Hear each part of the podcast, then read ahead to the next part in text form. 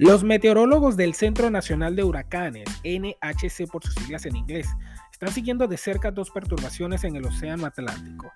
La agencia comenzó a monitorear la nueva perturbación el martes por la mañana. Esto según el boletín de las 8 de la mañana del centro.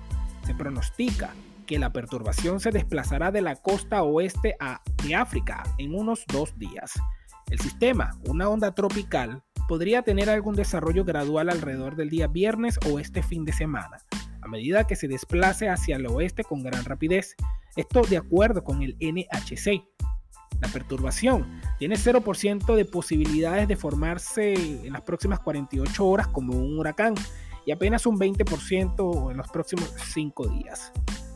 Otra perturbación que los expertos empezaron a observar hace varios días está provocando pocas lluvias a varios cientos de millas al oeste de las islas de Cabo Verde, apuntó dicho centro.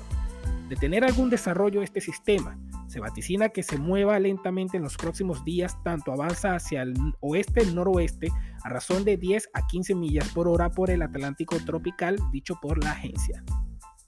El centro de huracanes dijo que no tenía ninguna posibilidad de formación en las próximas 48 horas y disminuyó su posibilidad de desarrollo a 10% en los próximos 5 días. De acuerdo con la predicción revisada de la Administración Nacional Oceánica y Atmosférica, todavía podrían formarse entre 11 y 17 tormentas con nombres antes de la temporada de huracanes del Atlántico de 2022 termine el 30 de, el 30 de, noviembre, de acuerdo con la predicción revisada de la Administración Nacional Oceánica y Atmosférica. Todavía se forman 11 y 17. Los nombres pueden variar. Terminará el 30 de noviembre, dicho por el jefe de dicha agencia.